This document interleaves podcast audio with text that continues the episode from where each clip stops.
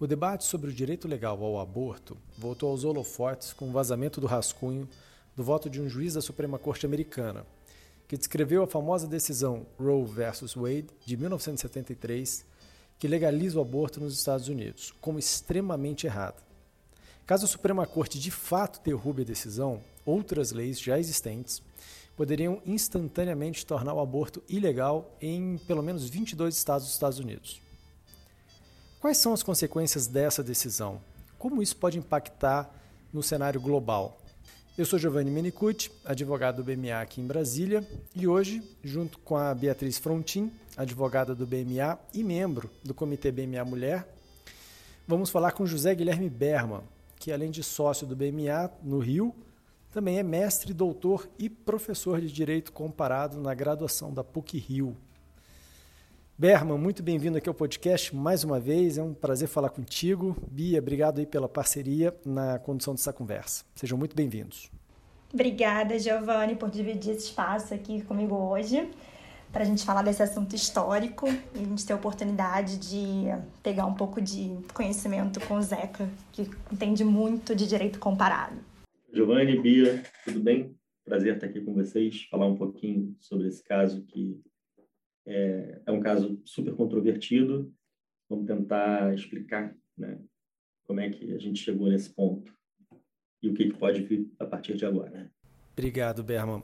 Considerando que o assunto é controverso e que o sistema também é completamente diferente do nosso, acho que para a gente começar esse bate-papo, seria interessante falar um pouco sobre o funcionamento do sistema de precedente norte-americano e quem sabe também como é que esses julgamentos na Suprema Corte de lá funcionam, considerando que é um sistema bastante diferente do nosso, né, Zeca? Exatamente, Giovanni. É, os Estados Unidos, eles pertencem a um sistema jurídico, é o sistema jurídico da common law. Né? Ele é derivado do direito inglês, como os ingleses colonizaram os Estados Unidos, eles acabaram herdando essa tradição jurídica que é diferente da nossa. Na tradição inglesa e, consequentemente, também é, estadunidense, os precedentes eles são a principal fonte do direito e não os textos legais. Eles não têm uma codificação, não têm a lei como uma fonte tão presente quanto a gente tem aqui. Não quer dizer que eles não tenham leis. Eles têm leis, inclusive as leis prevalecem sobre os precedentes quando elas existem. Mas eles não têm tanta lei e não têm lei tratando tudo. Então, os precedentes acabam ocupando esse espaço e por isso eles têm uma relevância maior do que tem do que os precedentes possuem nos sistemas romano-germânicos, como é o caso do brasileiro. Isaca, entrando especificamente na questão do aborto, tá? Como que a questão era tratada nos Estados Unidos até 1973, quando você tem a decisão emblemática do Roe versus Wade? E depois dessa decisão da Suprema Corte Americana, quais foram os standards, o que, que ela mudou. Fala para a gente um pouquinho de como funcionavam as decisões é, em termos de organização do Estado e dos movimentos do pro-choice, pro-life, o que, que ficou valendo com a Suprema Corte no entendimento de 73 afinal. Qual deles foi o entendimento vencedor na Corte naquela época? Vamos lá. Os Estados Unidos, assim como o Brasil, eles são uma federação. Né? Então, cada Estado membro ele possui um determinado grau de autonomia legislativa, executiva e, inclusive, judiciária.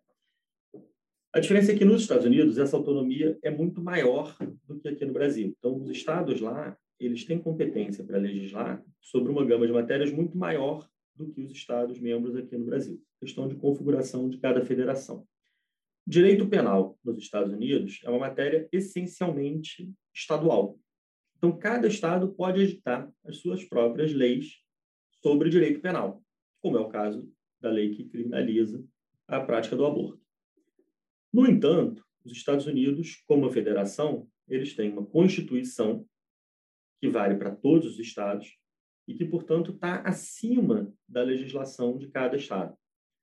Quando uma questão é reconhecida como uma questão constitucional, ela pode chegar até a Suprema Corte e a decisão da Suprema Corte torna-se vinculante para todos os estados. Esse é o panorama federativo nos Estados Unidos. Em 1973, até então, né, cada estado tinha sua legislação. Então, havia estados em que o aborto era proibido, havia estado, e havia estados em que ele era permitido, e as circunstâncias em que ele era permitido variavam também estado para estado. Em 73, a Suprema Corte julgou o Roe versus Wade, que é um, um marco é, na jurisprudência da Suprema Corte pela relevância e também pela própria controvérsia da decisão, analisando especificamente um caso de uma mulher que havia engravidado e queria interromper a gestação.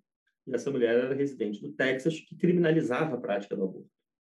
Então, ela, apoiada por uma associação de defesa de direitos civis, levou o caso dela ao judiciário e percorreu todas as instâncias até chegar à Suprema Corte. E, naquele momento, a Suprema Corte tomou uma decisão dizendo que o direito ao aborto ele decorre do direito à liberdade e à privacidade da mulher. Então, a Suprema Corte falou: olha, essa legislação, nenhuma legislação pode violar um direito constitucional das mulheres americanas, que é o direito de interromper a gestação no seu primeiro trimestre. Naquele momento, a Suprema Corte ela fez uma ponderação entre, de um lado, o direito da mulher, a sua liberdade de decidir se quer ter um filho ou não, e o direito do nascituro, do feto. E nessa ponderação, a Suprema Corte, em 1973, entendeu o seguinte: no primeiro trimestre, prevalece o interesse da mulher, e ela pode interromper a gestação se for o interesse dela. No segundo trimestre, somente por razões médicas devidamente justificadas, e no terceiro trimestre, não pode. E aí, esse estándar passou a ser obrigatório em todos os estados dos Estados Unidos, em razão da força vinculante do precedente da Suprema Corte. Zeca, considerando o voto vazado, quais os fundamentos jurídicos que agora embasam essa nova orientação da Suprema Corte Americana? E também eu acho que é importante a gente refletir sobre o momento político nos Estados Unidos e a atual composição da Suprema Corte. Então, isso é um elemento que influencia na reversão do precedente nesse momento? Giovanni, vamos lá. É, essa pergunta é interessante, porque como os Estados Unidos têm um sistema jurídico em que o precedente tem força vinculante, toda a ideia de segurança jurídica ela está baseada na estabilidade dos precedentes. Se o direito é baseado em precedente, o precedente não pode mudar a cada dia. Não pode tomar uma decisão hoje, outra decisão amanhã, senão a população não vai saber como, é, é, como atuar, o que, ela pode o que, ela não pode fazer. Então, o sistema baseado em precedentes tem, na estabilidade do precedente, um valor muito importante. Isso não quer dizer que eles sejam imutáveis. Eles não são. Eles podem ser alterados. Né?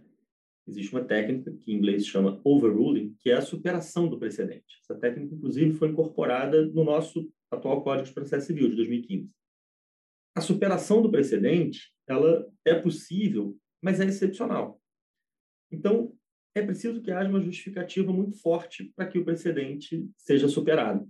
O caso do aborto, inclusive, é um caso muito interessante, porque, e aqui já juntando com a segunda parte da sua pergunta, em 1973, quando a decisão do Roe vs. Wade foi tomada, havia uma prevalência de juízes na Suprema Corte Americana que haviam sido indicados por presidentes democratas ou mesmo por presidentes republicanos, mas que acabaram se revelando no exercício da, da, da magistratura mais liberais do que o republicano gostaria que eles fossem. Então, quando a decisão do Roe vs. Wade foi tomada, havia uma maioria liberal né, que possibilitou que o direito ao aborto fosse reconhecido como um direito constitucional. De lá para cá, e aí vamos colocar são praticamente 50 anos, houve uma mudança na composição da Suprema Corte. E, de lá para cá, foram indicados muito mais juízes por presidentes republicanos do que por presidentes democratas. E isso acaba dando um caráter mais conservador para a Suprema Corte. Houve essa mudança, essa mudança é inequívoca e reconhecida por toda a doutrina. Mas, curiosamente, em 1992, quando a Suprema Corte já possuía uma maioria conservadora, ela também se debruçou sobre o caso do aborto e discutiu a possibilidade de superação do Roe vs. Wade. E lá em 1992, a Suprema Corte tomou uma decisão que foi até certo ponto surpreendente para boa parte da comunidade jurídica, que foi a de manter o Roe vs. Wade. E naquele momento, a justificativa para manter o precedente não foi baseada no acerto do precedente, ou seja, no fato de que aquela decisão estava correta, que ela reconhecia um direito das mulheres previsto na Constituição americana. O que a maioria dos juízes levou em consideração foi o seguinte: aquela decisão tomada em 1973, ela gerou nas mulheres americanas um sentimento de que, se elas quisessem interromper a gestação, elas poderiam. Ou seja, as mulheres pautaram durante 20 anos seu comportamento com base nessa expectativa. De novo, o direito americano é baseado em precedentes. O precedente da Suprema Corte ele é um guia, ele é uma orientação para a população de como ela vai agir. E a Suprema Corte falou o seguinte: olha, se eu alterar o precedente, eu quebro essa ideia de segurança jurídica. Posso fazer isso? Posso. Mas eu preciso ter uma justificativa muito convincente. É preciso que a sociedade haja mudado, que a ciência tenha evoluído. Mera discordância não é razão suficiente para superar um precedente. E com base nesse entendimento, que é um entendimento assim interessantíssimo, eles mantiveram a regra principal do Roe vs. Wade. Fizeram algumas alterações de justificativa no conceito, mas a regra principal manteve-se. Era proibido criminalizar o aborto. A prevalecer o voto vazado, e a gente não sabe ainda se isso vai acontecer, é bem possível que a Suprema Corte adote a outra linha, que diga não, o precedente estava errado, não existe um direito constitucionalmente assegurado às mulheres e, portanto, não, não, não é proibido aos estados criminalizar a prática do aborto. Super interessante, Zé, esse apanhado histórico e todo esse movimento né, do, da discussão de 73 para cá, esse precedente super interessante né, de, de preservação dos entendimentos é, jurisprudenciais dos Estados Unidos e é, a se revelar como é que vai ser como é que vai ser talhada essa decisão no final, né? Afinal, a gente só tem um voto, que é do Justice Alito, e não sabemos como é que os demais vão, apesar de conservadores, conhecidamente conservadores, como vai ser desenhado, é, como é que vai ser desenhada a decisão final. Então, que, que, você imagina, Zeca? Quais vão ser as consequências da, rever, da reversão do precedente de 73 nos Estados Unidos? E também, assim, o que, que você imagina de impacto global da reversão de um precedente histórico dessas por uma democracia como é os Estados Unidos? O que, que você enxerga? Bom, vamos lá. É, a superação do Roe vs. Wade não significa que a posição oposta vai ser acolhida.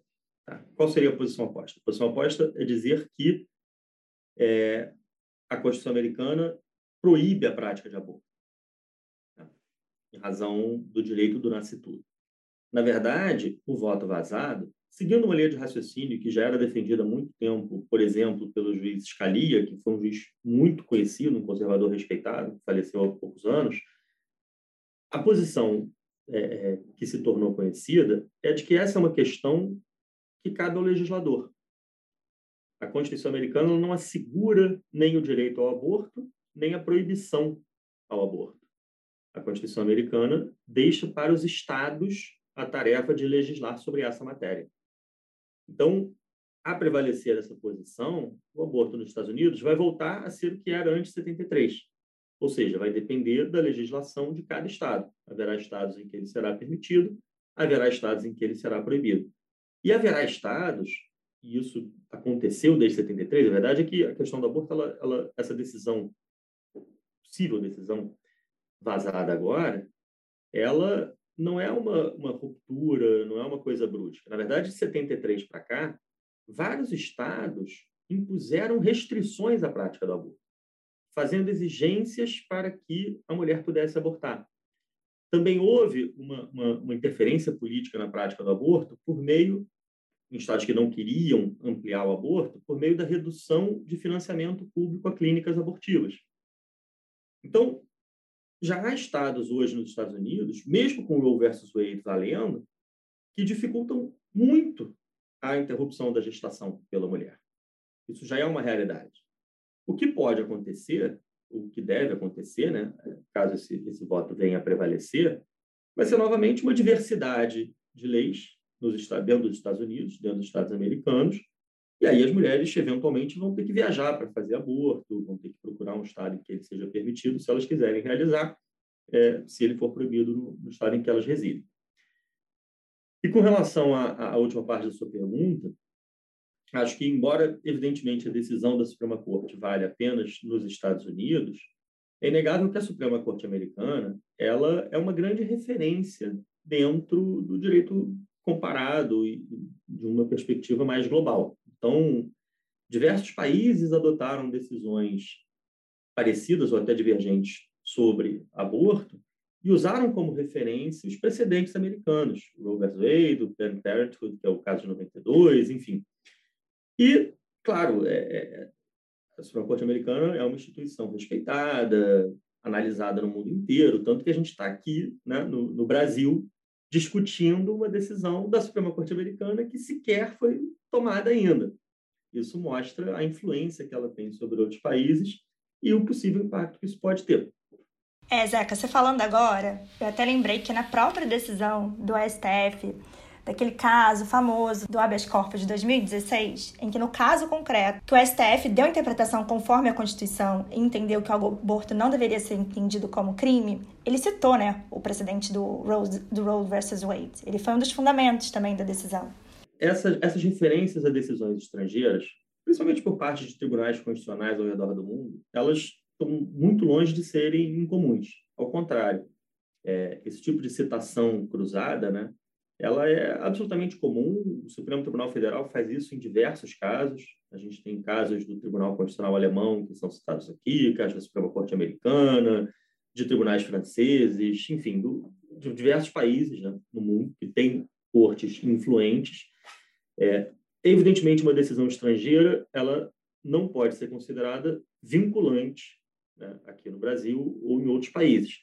Mas ela é sempre um argumento de reforço importante, um argumento de reforço que os juízes buscam para convencer o público, né, principalmente o público jurídico, de que aquele ponto de vista é o mais acertado. Berma, muito obrigado pela participação aqui no DNA BMA para falar desse tema que é extremamente relevante para a sociedade e em especial para as mulheres e exige aí um debate com muita seriedade e compromisso técnico. É muito importante a gente compreender o cenário atual nos Estados Unidos e como é que isso pode impactar no cenário global e os impactos podem, de fato, é, surgir. Então, a análise é bastante relevante. E a informação de qualidade é fundamental né, para que esse debate seja feito em cima de fatos e com coerência. Bia, obrigado mais uma vez pela parceria de sempre. Você é uma super amiga. Fica aqui já o convite para novos episódios. Pode contar comigo, Giovanni. É sempre um prazer estar aqui com você. Obrigada pela gentileza de dividir esse espaço tão bacana. E Zeca, de novo, obrigada pela aula. Pessoal, para mim foi um prazer é, bater esse papo aqui com vocês. Acho que o tema realmente é super relevante. Agora é acompanhar, ver o que, que vai acontecer. E se quiserem me convidar, vai ser sempre uma honra participar. Parabéns pela, pela iniciativa. Um grande abraço aí para todo mundo, para vocês dois e para quem está ouvindo. É isso aí, pessoal. Continuem ligados em nossas redes sociais e até o próximo episódio do DNA DNA.